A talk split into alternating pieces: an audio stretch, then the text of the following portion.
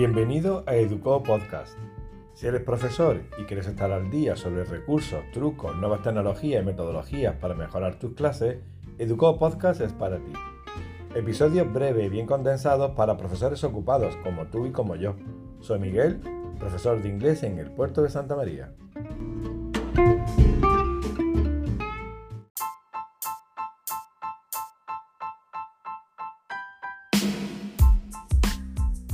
Episodio número 9.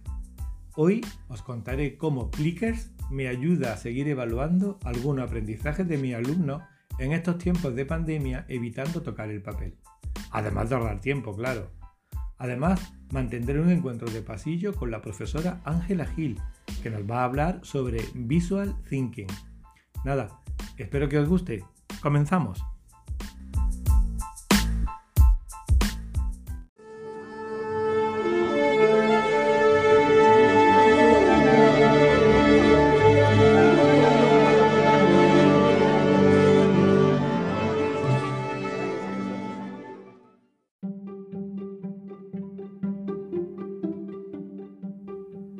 Este tiempo en el que hay que dejar en reposo durante unos días las pruebas y productos escritos de los alumnos antes de analizarlos y corregirlos, quizás sea un buen momento para hablar de Plickers.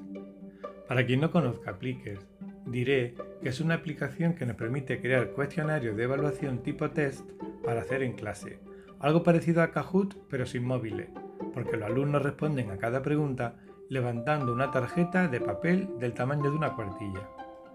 El proceso no puede ser más simple.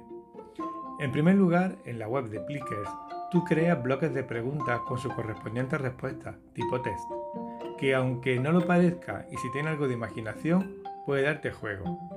La versión gratuita solo te permite incluir hasta un máximo de 5 preguntas en cada bloque, pero puedes crear todos los bloques que te dé la gana. Yo suelo crear 6 bloques de 5 preguntas, lo que me deja un total de 30 preguntas para cada prueba de tipo cuestionario o examen con tarjeta, como lo llaman mis alumnos.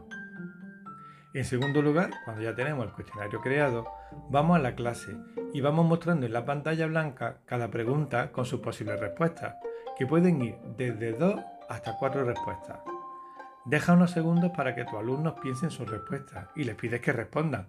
Entonces cuando ellos levantan su tarjeta y tú con tu móvil escanea el código que aparece en la tarjeta eh, sin moverte de tu silla. Es así de simple.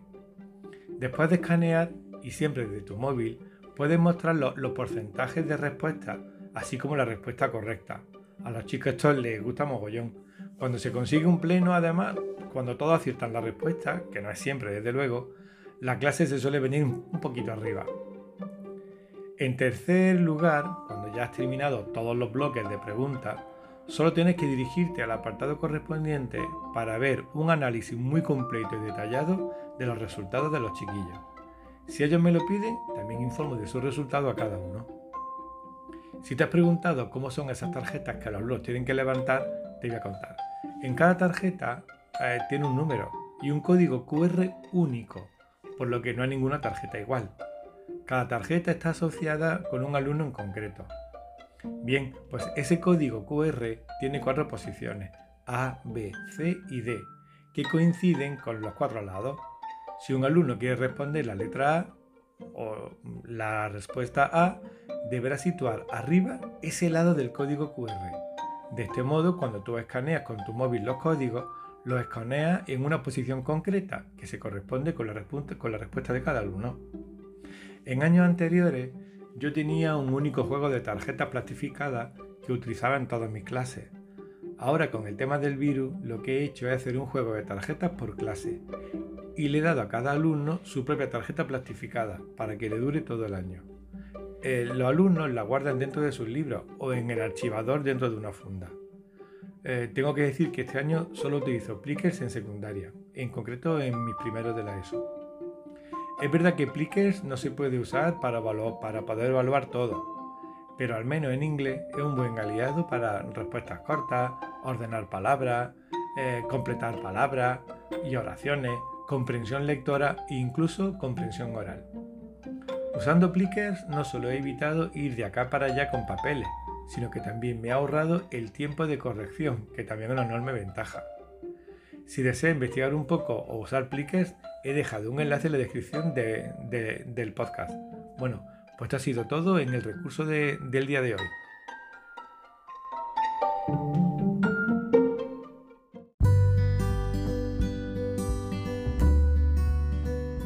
Bueno amigos, estamos en el encuentro de pasillo de hoy con otro profesor, con uno de los que tengo más ganas y es un encuentro con la profesora Ángela Gil, que es profesora de la rama de administrativo, de la de administración, en ciclos formativos y en bachillerato.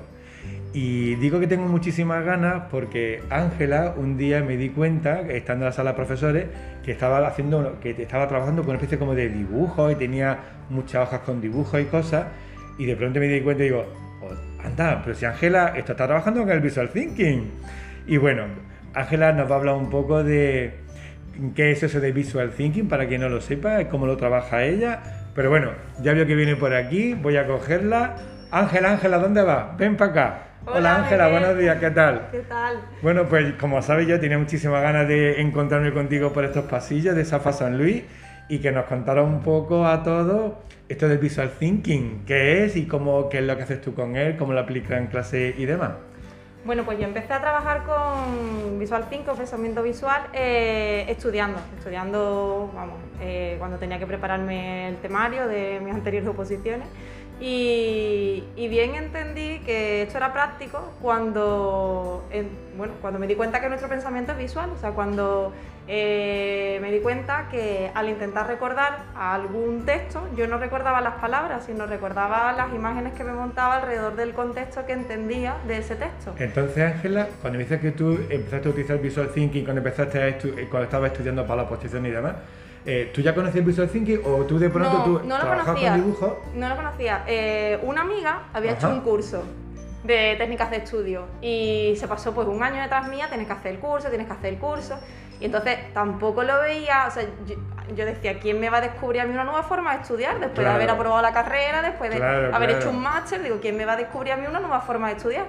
Pero ella insistió mucho, ella es psicóloga, y insistió mucho, insistió mucho, hasta que ya un día digo, mira, pues le voy a hacer caso. Y me puse en contacto con este chico, es un psicólogo de Madrid que está haciendo su tesis doctoral en la, o sea, va sobre la memoria, de cómo se comporta la memoria. Sí. Entonces, él tiene eh, modelizado un esquema en el que sabe perfectamente cuánto tiempo tardas en memorizar una codificación, o sea, un, un, nuevo hit de una nueva información. Sí.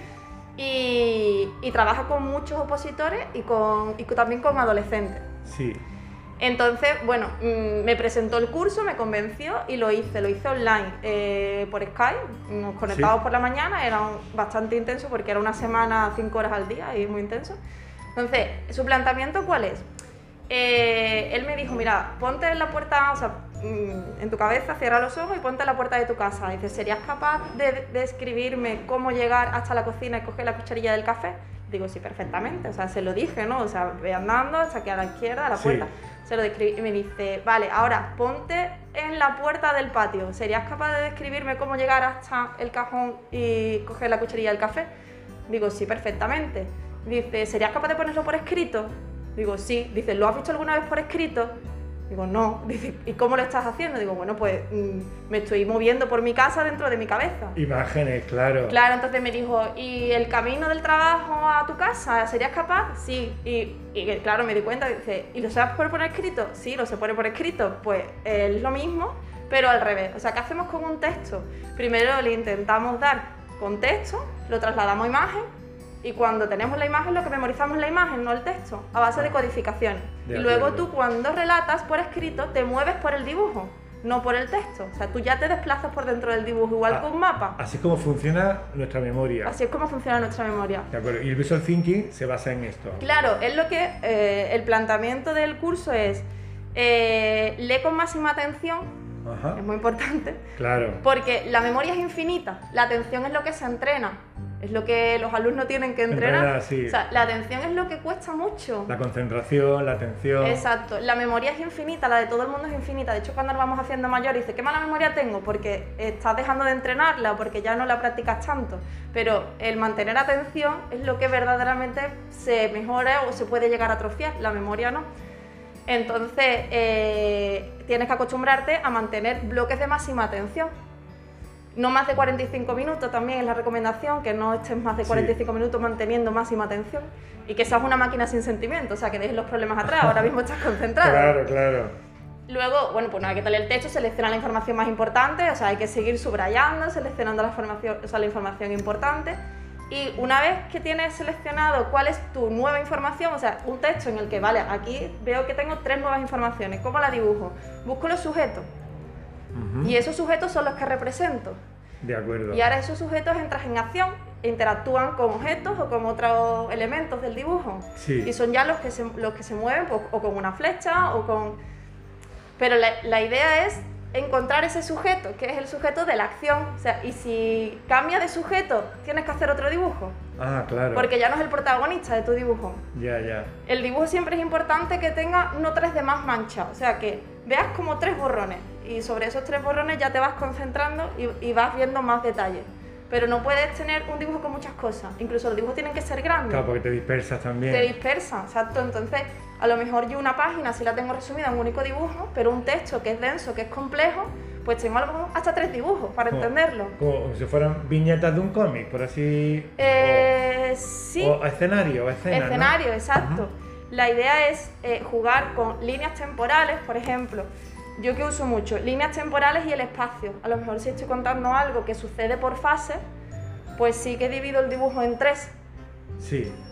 y el sujeto a lo mejor evoluciona o cambia o es el mismo, pero si, va, si es el mismo tiene que estar arriba y la, y la fase es abajo. Ah, de acuerdo. O sea, ya una vez que empiezas a dibujar te Ya hay, entrenas. o sea, hay una técnica, ya, ya, ya, ya entiendo. Sí, sí. Claro, hay- una técnica, el caso es eh, no ponerte a dibujar detallitos, sino es no deja de Es ser un idea esquema, sí, o sea, claro. es tu sujeto y que te lo imaginas haciendo algo, explicando lo que tengas que contar y le vas añadiendo algún... a- Esto que veo aquí en tu hoja, que son unos dibujos que Ángela tiene en su libreta, eh, sería un, un Esto es- esquema es lo que, realmente. te, lo que te estoy explicando. Sí. Que, o sea, sabía que iba a hablar contigo, digo, ¿qué me apunto? Pues en vez de apuntarme un texto, le digo, ¿qué es lo que yo hago? Pues dibujo un texto, una Sí. libreta, digo, vale, pues primero leo el texto, paso a imaginármelo Exacto, sí, ya estoy viendo ahí un muñeco. y después de con- imaginarlo lo muestro. ¿Y cómo lo muestro? Pues no más de tres manchas. Sí, lo estoy viendo perfectamente. Y un hito de información que es el central. Entonces, esa imagen del hito es la más singular, Sí. es la que te hace reconocer el resto del contenido. es del justo texto. lo que hemos estado hablando, yo lo estoy viendo y es como un resumen de, lo que, de todo lo que me has hablado perfectamente. Lo estoy viendo, el Pero es que yo texto. estoy en una reunión y no soy capaz de coger notas. O sea, sigo dibujando. Sí, bueno, claro, eh, si ya tienes esa técnica tan asimilada y tan practicada, pues me parece genial. ¿Y en clase lo aplicas con los alumnos? En clase, lo, bueno, claro, como no escribo, en la pizarra yo sigo dibujando. Ah, no me sale escribir. Sí, sí, sí. Entonces juego con, con las imágenes. El problema es que las imágenes, las imágenes tienen que ser singulares para la persona. Ah, vale. Entonces, están, ellos están estudiando con mi imaginación, que realmente no, No es funciona. lo, lo- Claro, ¿por qué? Porque a lo mejor es singular para mí y no para ellos. De acuerdo. O no les llama la atención Sí, a que ellos. cada persona tiene que encontrar sus símbolos que representen las ideas, las acciones que para ti significan eso, ¿no? Exacto. Entonces a ellos les va a resultar muy fácil acordarse de sus dibujos. O sea, el truco es que tú dibujes hoy esto y para poder memorizarlo, hoy no lo vuelvas a dibujar más. Ya. O sea, hoy lo hagas una vez y listo. Pas- o sea, tengas que descansar y dormir, pasar por una fase de sueño REM y al día siguiente volver a dibujarlo mirando el dibujo de ayer. Mm, de acuerdo. O sea, no me lo tapo, sino yo lo estoy viendo y conforme Sí. lo voy dibujando lo voy contando en voz alta. Así hasta cinco codificaciones. Supuestamente a las seis, séptima ya es auténtica, bueno, el mapa de tu casa. De acuerdo, vale.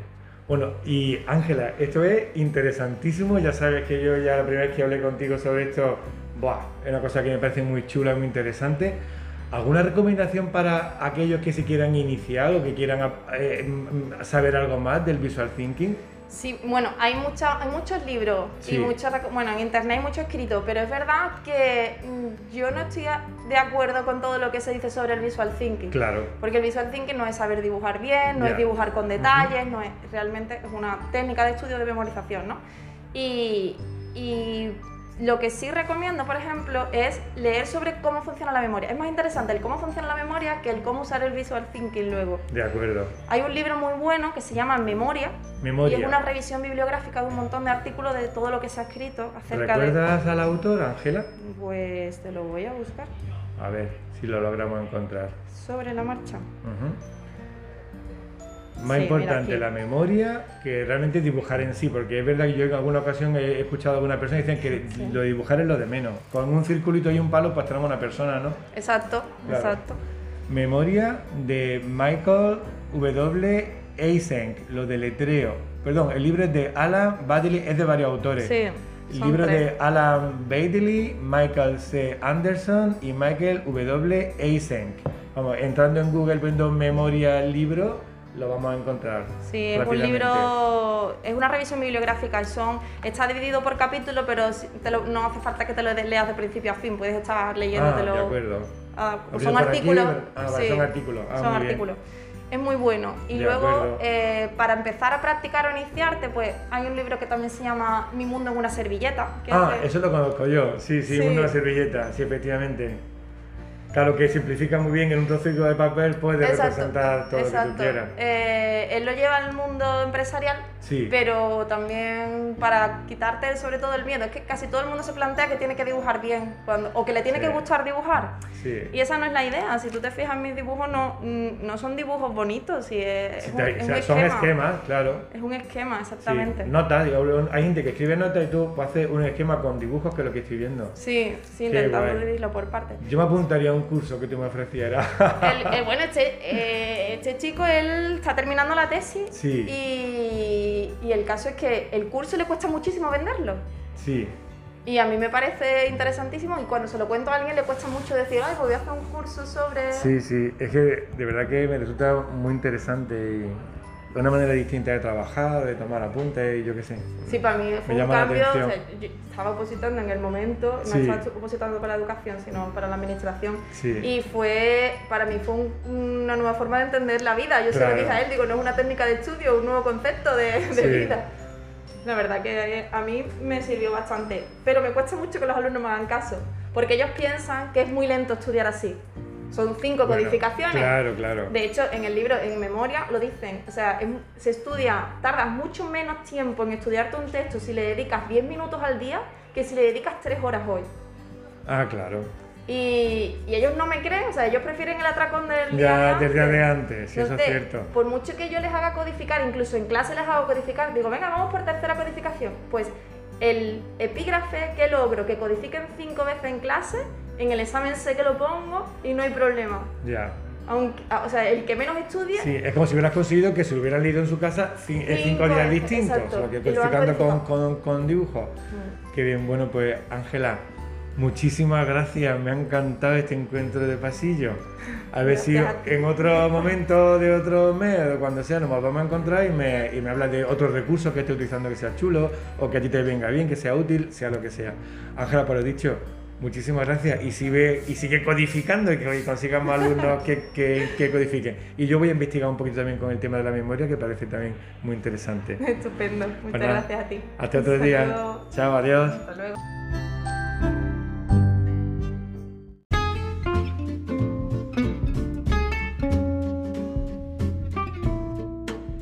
Pues esto ha sido todo por hoy.